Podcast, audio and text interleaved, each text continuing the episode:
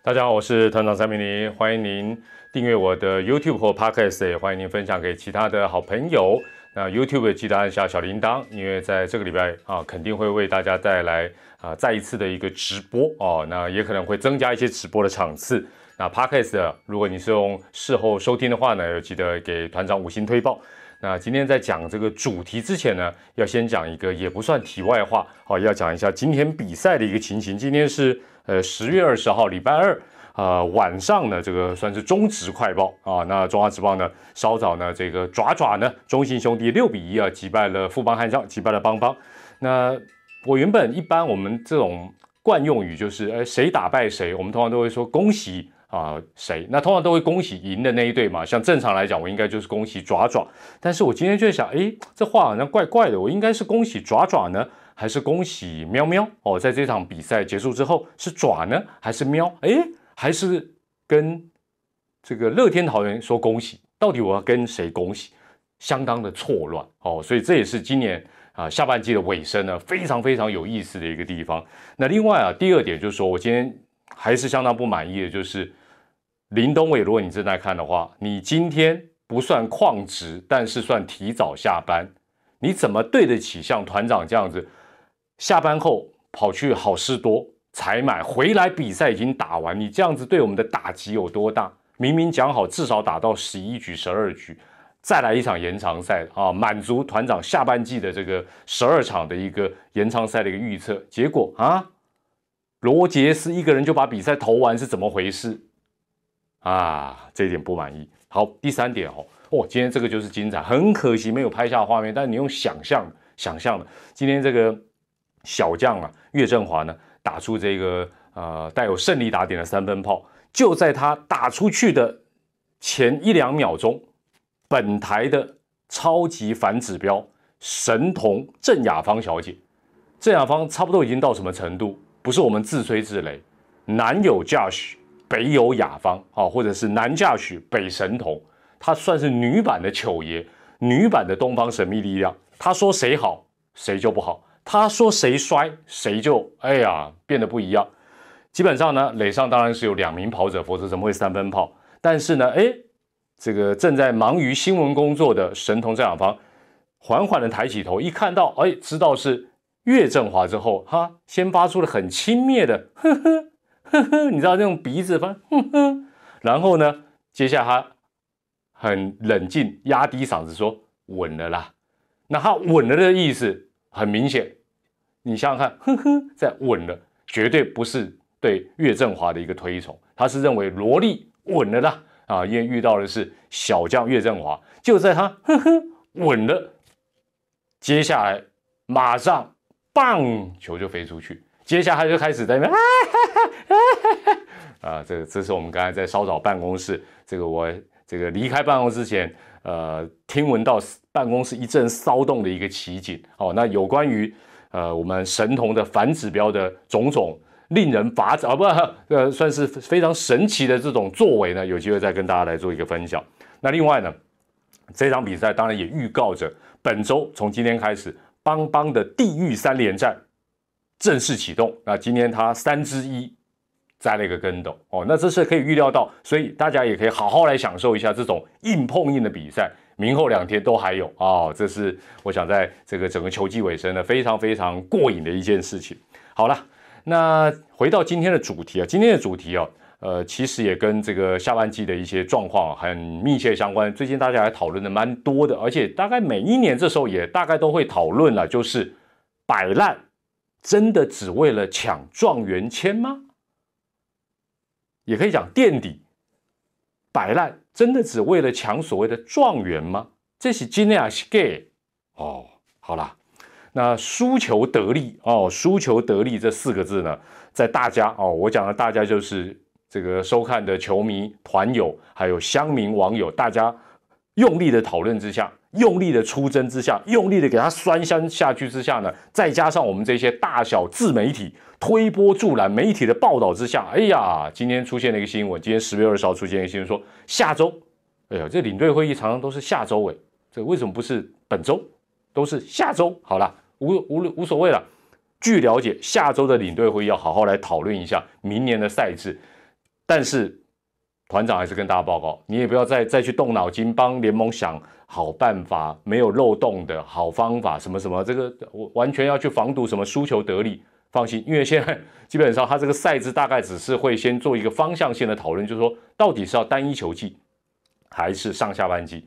但是我团长还是比较悲观的认为，哦，呃，改的几率很低啦。哦，这个输球得利的状况，恐怕一时半刻这个漏洞啊，不会特别去做一个呃这个防堵或者是改善。那详细的情形你可以看我稍早录的一些影片啊，包括直播里面就有提到，我就不再呃多说。哦，但是。这个会让下周的领队会议来讨论这个事情，也再次的证明我之前录的影片说，PTT 的力量超乎你的想象，网友也好，球迷也好，团友也好，大家力量其实是超乎你的想象，好不好？那当然了，我如果团长被打脸说，哎，会改，然后会堵堵这些漏洞，我我也乐观其成，脸肿肿的，我也会笑笑的啊，对不对？把血丝擦一擦就好了嘛。OK，那从这个输球得利哦，呃，这件事情来看。尤其是今年二零二零年来看呢，中华之棒真的是有进化，进化就是那个好像人类的演化或者一些生物的这个演化进化。早期的这个输球得利哦，大概就是指向哦，这个最近大家也就是今天的主题，就是说，哎，隔年的选秀哦，因为你最后一名嘛，对不对？你这个不管是最后一名或倒数第二名，哎，你的选秀的顺位啊会比较好。那尤其是垫底的哦，垫底的话，你就会有所谓的状元签。没有想到现在呢，哎，进化到不但是你可能就说在这个 输球得利的部分有状元签之外呢，居然还有加上多一点点的这个季后赛的一个机会，所以我讲说这是一种进化，但进化跟进步基本上是两码子事哦，这是两码事，进化只是好像啊，就是反正就是就是现在这个状况就对了。那呃，过去哦，因为中华之棒已经三十多年，那选秀当然选了啊非常非常多次。早期哦，这种这个也不能讲叫输球得利啊，就是像今天主题讲这个为了状元签，然后有点摆烂练兵放弃的状况，过去有没有？当然有。我说没有就是骗人。那你说例子有哪些？时间不够，你自己 Google 一下查一下，还有一些神通广大的球迷其实都会举一些例子啊。我这边我就不多讲，我要讲的是反而是讲一些这几年的一些哎这方面的一个改变。但近年来啊，其实如果再讲说，呃，摆烂只为了选状元或者为了获得状元签呢，基本上会比较多的一些讨论、质疑，甚至于挑战。那原因跟背景是什么？为什么这几年有一些改变？这就是今天的这个主题哦，要跟大家来做一个报告。当然不是反驳大家说啊，现在就绝对没有球队摆烂为了状元签或者，但是你听我讲完，你就会发觉现在这样做的一个。呃，几率或者是可行性或效果，其实已经不如以往啊，已经不如以往。那会不会真的有球队故意摆烂获得状元签？那我们就一起先用回顾，我们就回顾这几年的选秀，你回头来看，你就发觉，哎，好像这样做的意义到底大还是不大？哦，那我们基本上就看近几年选秀会的第一轮，第一轮之后就不用看，因为你真正的状元，各队的状元就是第一轮嘛。那状元中的状元，当然就是顺位。总顺位第一位的这个，我们就来看一下这几年选秀会的第一轮的一个状况呢。那我们就从二零一九年开始。那你说，哎，怎么不讲二零二零年？没有，二零二零才今年刚选完这些选手，呃，除了像张敬德这种旅外的集战力，之外大部分都没有哦，都还在磨练，没有太多表现的机会。所以，我们基本上我们就从去年二零一九的选秀会呢，呃，开始来看啊，这个呃选秀的一个第一轮的状况。同时，你就会了解到说，到底摆烂这一招。目前呢还流不流行，效果好不好？好，二零一九年呢，我们去头去尾了，因为魏权是第一个选，然后他又呃等于是又第六个又选啊，在第一轮他等于是选了两位啊，刘基宏跟许若旭。那因为魏权第一年啊，大家都知道选完之后，像今年他是打二军，所以比较没有办法验证，所以我们就直接把魏权的这两个席次删掉，我们就从这个第二轮啊，第二个啦，总顺位第二个顺位的。兄弟的岳振华开始哦，我岳哦呀，巧了，就这么巧了，今天被郑雅邦神通 稳了，结果呢，完全让萝莉不稳的岳振华，今天我们就要讨论到，所以呢，我们扣掉魏权的话呢，二零一九年的第一轮的第一顺位是兄弟的岳振华，第二轮啊，第二顺位是富邦的江国豪，哎呦，今今天江国豪好像有上场，第三是统一的林安可，第四是桃园队的苏俊章，那我们。因为是看二零一九年，我们就直接来看今年的一个成绩。很明显，这四个人扣掉魏权这两个人，这四个人今年在一军林安可的表现，哦，他是在这四个人里面呢，其实是他是第三个被选。我们扣掉魏权不看的话呢，林安可的表现不用讲，我还要念数据给大家看吗？统一外野三鬼之一，长得帅，打得好，又差点二刀流，表现非常的突出。那其次应该算是苏俊章，他也出赛了六十场，我这个场次相当多，一直到啊十月二十号之前。那江国豪也已经投了一百局以上哦，而且哇，江国豪这厉害了，是不是？这控大控孔的生意可能没得做，他居然练一练骨刺都可以突破，好不好？这个可能很多中医师推拿是要跟他来学习。那呃，这四个人里面呢，反而是顺位总顺位比较前面的岳振华。其实，在今年他这才啊，包括今晚在内，他才是第十四场的一个初赛，哦，所以你说是不是顺位在前面，基本上他就一定表现马上变极战力？似乎也不是如此。但是我知道，我知道啊，现在很多球迷特别转迷说这样不公平，只比一年不公平哦，他们的年纪也不一样。我知道，不要急哦，我们每一年来回顾，就会把这些东西 balance，好吧？我们多看几年，不要急。二零一八年的选秀，当时就四队了，好，所以这四队来看一下，这个呃，第一个选的是富邦，那选戴培峰；第二个是统一，他选的古林瑞阳；第三个是中信兄弟选李正昌；第四个是乐天桃园选翁伟军。那如果以，因为这是一八年选的嘛，我们一八年那一年其实李正昌就有发挥，但是我们没关系，那个半季不要算，我们直接看一九二零年，毫无疑问，李正昌依旧是。在里面表现的最为惊艳，啊当当然毫毫无疑问，因为他的资历的关系。那苏呃这个翁伟军，抱歉，翁伟军呢，呃这两年也投了快一百八十局，哎，那不是开玩笑，那真的也非常的惊人。那戴培峰，哎，也就是那一年所谓的状元中的状元，目前为止他出赛，假设今假设今天有出赛的话，也是七十八场，今天之前是七十七场。那古林瑞阳只出赛四场，所以你会觉得，哎，这些表现跟刚才所提到，二零一九年你会发觉，所谓的超级状元，也就是真正的状元，或者顺位比较前面，跟他马上会不会有表现，没有必然的一个关系哦，没有必然的关系。那当然啦，我知道，我知道，这时候呢，又会有球迷说，旅外的跟高中生比本来就不公平。我知道，不要急哦。那会想说，哎呦，状元中的状元，也就是真正总顺位在最前面的。会不会都不一定是真货？也不要急着下定论。我们再往前推一年来看，再往前推一年是二零一七年，当时第一个选的是桃园队的啊，桃园选了这个廖建富。那接下来是统一选的陈崇宇，再来是中信兄弟选的岳东华，然后富邦悍将选的杨敬豪。哦，那因为他是二零一七，所以我们就直接来看过去三年，包括一八、一九、二零，结果毫无疑问，廖建富出赛了。两百八十场，哇，他这个 真的是一个高中生的超级级战力。然后呢，陈崇宇哎也很受到重用，出赛了两百三十七场。岳东华呢，加上今天的话就是一百五十九场。那杨敬豪只出赛了五十场。那这四个人当然有另外一个意涵，就是哎都是野手。然后呢，这几年受到重用的顺序跟选秀顺序，哎呦，终于相同了。哎，但是你说是不是这个巧合？还是啊常常会这样？那当我们。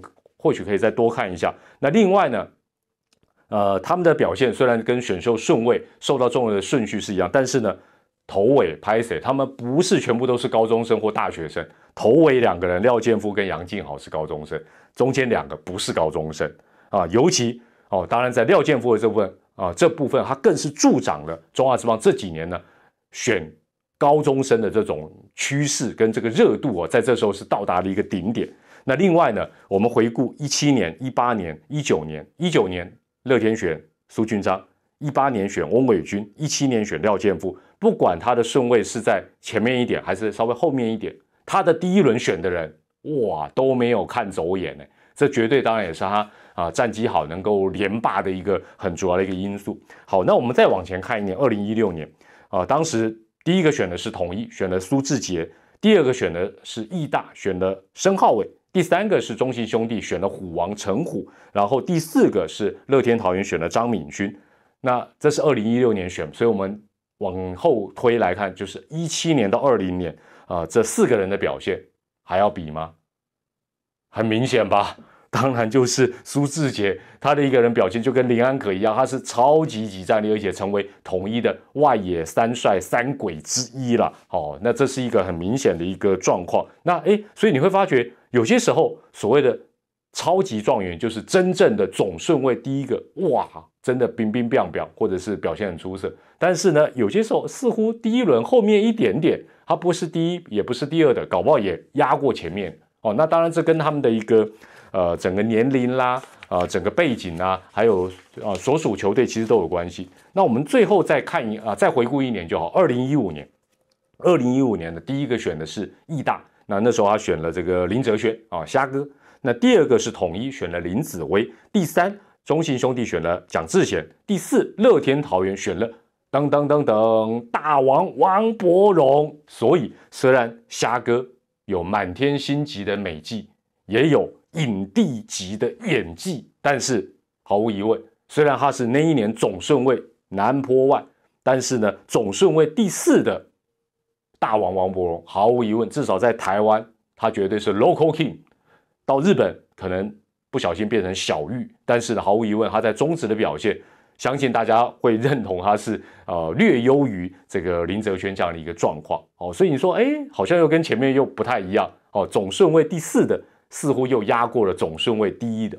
好，那所以呢，团长是觉得我每次看到 PTT 有啊网友乡民在讨论说呃会不会摆烂啊，故意垫底然后拿状元签，我觉得这在这几年事实上意义或者是效果还有这样的一个企图。通常不会太明显，也不会太大。那我会讲说为啊原因在哪里？因为早期来讲，其实参加选秀的人比较少，大物也比较少，那有很多的限制。以前什么高中生也不能选啊，一大堆人不能选。那这几年呢，跟未来，特别是从二零一四年，高中生也参与中职的选秀。哦，这是一个历史的一个转折点，再加上合并选秀，一开始大家还记不记得是高中生选秀，然后还有一般选秀，后来它是合并在一起的时候，基本上啊这一招什么摆烂获得状元签，效果就更差。原因是为什么？第一，啊，我要列出这几个原因来，算是小小的跟大家来做一个分析。第一，你根本不知道明年谁会来报名，那你说，哎，不一定呢，呃，砍高啊，经纪人啊，家长啊，或选手可能会跟。友好的球队暗示啊，对，好，就算你知道明年他谁会来报名哦，谁会来报名，你也不知道他的状况，你满不满意？是不是这样？因为说真的，他如果很巅峰的旅外选手，他继续在旅外就好，他怎么会回来？他回来可能就可能是一个呃生涯的一个低潮，或者有受伤等等，所以你就算知道，你也不知道他的状况哦，他的状况你满不满意，或大家满不满意？第三。就算状况很好，特别是状况很好，或者状况不明的，他的价码你也不见得吞得下去。哦，所以你说为了这些这么多的问号、问号、问号，故意摆烂，然后来选他，到底效果怎么样？不知道。第四，每一队的需求跟规划其实都不太一样，也就是说，有些球队他可能需要高中生，有些球队他需要集战力，那有些他需要野手，有些需要投手。而野手又需要，哎，有的要内野，有的要外野，有的要捕手，非常非常不一样。否则的话，时光倒流到刚才那那几年的选秀会，一五年到一九年，让大家重选一次，各队的选择可能都不太一样。哦，因为规划的战力啊，需求可能都不太一样。另外一个变数是什么？突然冒出一个热门的人选，今年就是最好的例子啊。有些选手受到疫情影响，原本要外销旅外，外销改内销，于谦呢？完全就会打乱原本大家的一个布局，因为你可能一开始各个球队的一个球探部门根本不知道谁要来参加，甚至于没有估计到他要来，他也一直说我要旅外，我要旅外。后来他突然外销转内销，所以我们讲到目前为止，其实已经有五项不太一样的一个变数。第六，真的让你摆烂垫底，如愿选到啊，他也实在是非你这支球队加入不可。好啦，价钱也谈得妥，开开心心的把他。迎进门，第一个他会不会变集战力？每个人都林安可、苏志杰哦，干嘛呢？啊，打开用廖健富，刚刚我们家厉害。另外，就算成为集战力，能够长长久久的好棒棒吗？不一定嘛，因为每个人的年纪、身体的状况其实都有所不同。第七，职业运动员啊，各个年龄层都一样。现在也不要讲高中生就一定不会，大学生就不会，旅外就就比较危险了。身体随时会受伤，有运动伤害，运动伤害的疑虑。其实你说我要冒个险，故意让大家骂，然后我垫底选一个哇伤兵，如同选到空气一样，那不是很惨？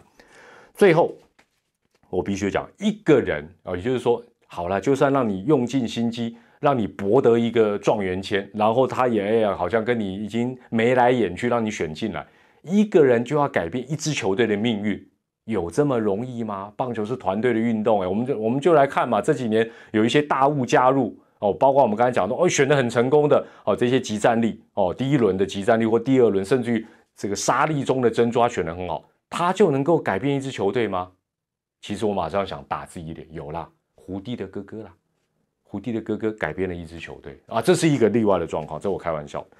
现在各队基本上都是重视一个长期的规划，都会有一些短中长期的补强。尤其现在参加选秀的人那么多，有旅外回来的啊，有大学生，有都市队的，有高中生，哇，太多太多人可以选，都会有一些不同的一些规划哦。所以我觉得这样的一个前提之下，你说要故意上逃、摆烂垫底抢状元，我认为。就算这样做，不见得是一个聪明的事情。但是，不聪明归不聪明，我也必须要讲，我要平衡报道、平衡分析一下，不代表它不会发生。因为有一些大物级的哦，比如说像这几年，假设了，像王维忠，今年王维忠哦，那另外以后像假设说胡志伟哦，甚至于杨代刚、陈伟英啊，这个哇都是超级大物，那是另当别论。但是它会不会年年都发生？不会啦，它不会年年都发生。另外呢，想一想让。呃，网友啊、球迷啊、乡民多一点大吹沟的话题，中职多一点话题，不是什么坏事。大家反正讨论讨论，也不要伤了和气。另外，我们从历年的选秀回头来看，尤其这几年的哦，因为选秀部门成立之后，你会发觉真正的状元，包括第一轮的也好，还有状元中的状元，大部分都是真货，大部分都真的是类似集战力，或者是发挥的很好。那你一定会举出，哎，谁不是？谁不是？对。一定有这样的例子，反过来就好像第七轮、第八轮也有黑马出现了，但是几率高不高？一定不高嘛，不可能啊！那否则就反过来选就好啦。所以各队的球探部门，坦白讲也不是选假的啦。那我最后补充一个，可能有关也无关的，选秀这个东西其实很奥妙。因为我这几呃今天在做做这个功课，这几天在做这个功课，我回头看到，我一一一把时空拉回到二零零五年啊，这就值得。值得为他上桃垫底摆烂，因为那一年的状元中的状元叫做陈金峰，拉牛那时候叫拉牛队的陈金峰。那时候总共有六支球队，第一轮呢分别依序下来是陈金峰、苏哲义、叶丁仁、江伯清、陈家宏跟苏建荣。坦白讲，第一轮里面陈金峰简直就是鹤立鸡群，好像那一座他的这个雕像一样，非常的显眼，跟 跟其他人很不一样。但是选秀不是这么简单的，在那一年的第二轮的第四顺位，也就是陈金峰是总顺位南坡万，总顺位第十的这个人叫做他可以潘武雄。虽然大家都说他是院长，容易受伤，但是他当年的顺位不是很前面，也不是第一轮，但是他却为统一贡献了这么多年的时间，成为一个啊蛮经典的一个老将。所以你说。真的值得为了某一个球员故意去把成绩搞烂，然后受到一些骂名跟压力，就为了选他，就一定会怎么样？一定会成功啊？一定会让你的计谋得逞？真的不是那么容易哦。从这一年的例子也看得出来，潘武雄坦白讲打的真的是货真价实啊，时间也打得够长。好了，那最后当然要补充，我想大家都知道，明年。呃，魏球龙队，因为呃，他他的这个抽签的顺位，因为他没有今年一军的成绩，他将是用抽签的方法呢，啊，来决定他的一个顺位，也决定其他球队的一个整个总顺位。所以，那那就很清楚啦。二零二零年这样做根本是做白工，媒体也都跟你讲了，这时候还在讨论说，哇，调刚被上逃，故意垫底，然后要得第，不会啊啊，魏权到时候一抽第一，他就第一啦，对不对？那这个事实上不是说你。这个这这个就是赛制还有这一些特别规定的一个缘故。那我们或许当然期待下一个这个大雾的到来，就是说有这个大雾，然后你假设摆烂，大家也会觉得嗯好像是值得。但是你未知的一个问号，你摆烂，大家就说你公啊，你这啊这个上逃上的磨水亏了。好，那其实哦，不管是防堵这种摆烂抢状元，或者是大家最近常提到的输球得利啊拼季后赛这些事情，联盟。哦，其实基本上都有一些可以去改善的方法，因为国外都有一些例子啊，包括用抽签的，包括用一些呃几率的一个方法啊来改善，不要让呃好像这样的一个情形变成是行之多年，而且好像是越做越理直气壮，都有这样的一个条件，但是全看联盟他觉得有没有必要去改，他不改，坦白讲，我们讨论再多也没用。那这或许咱们就先看看下周的领队会议讨论出来的一个方向是如何啦。好，今天这一个主题呢，先谈到这里。这个礼拜会非常的精彩哦，也请大家持续关注团长的一个内容，随时会开个直播跟大家晚上好好聊一聊。我是团长蔡明林，感谢您的收看或收听，我们下回再见，拜拜。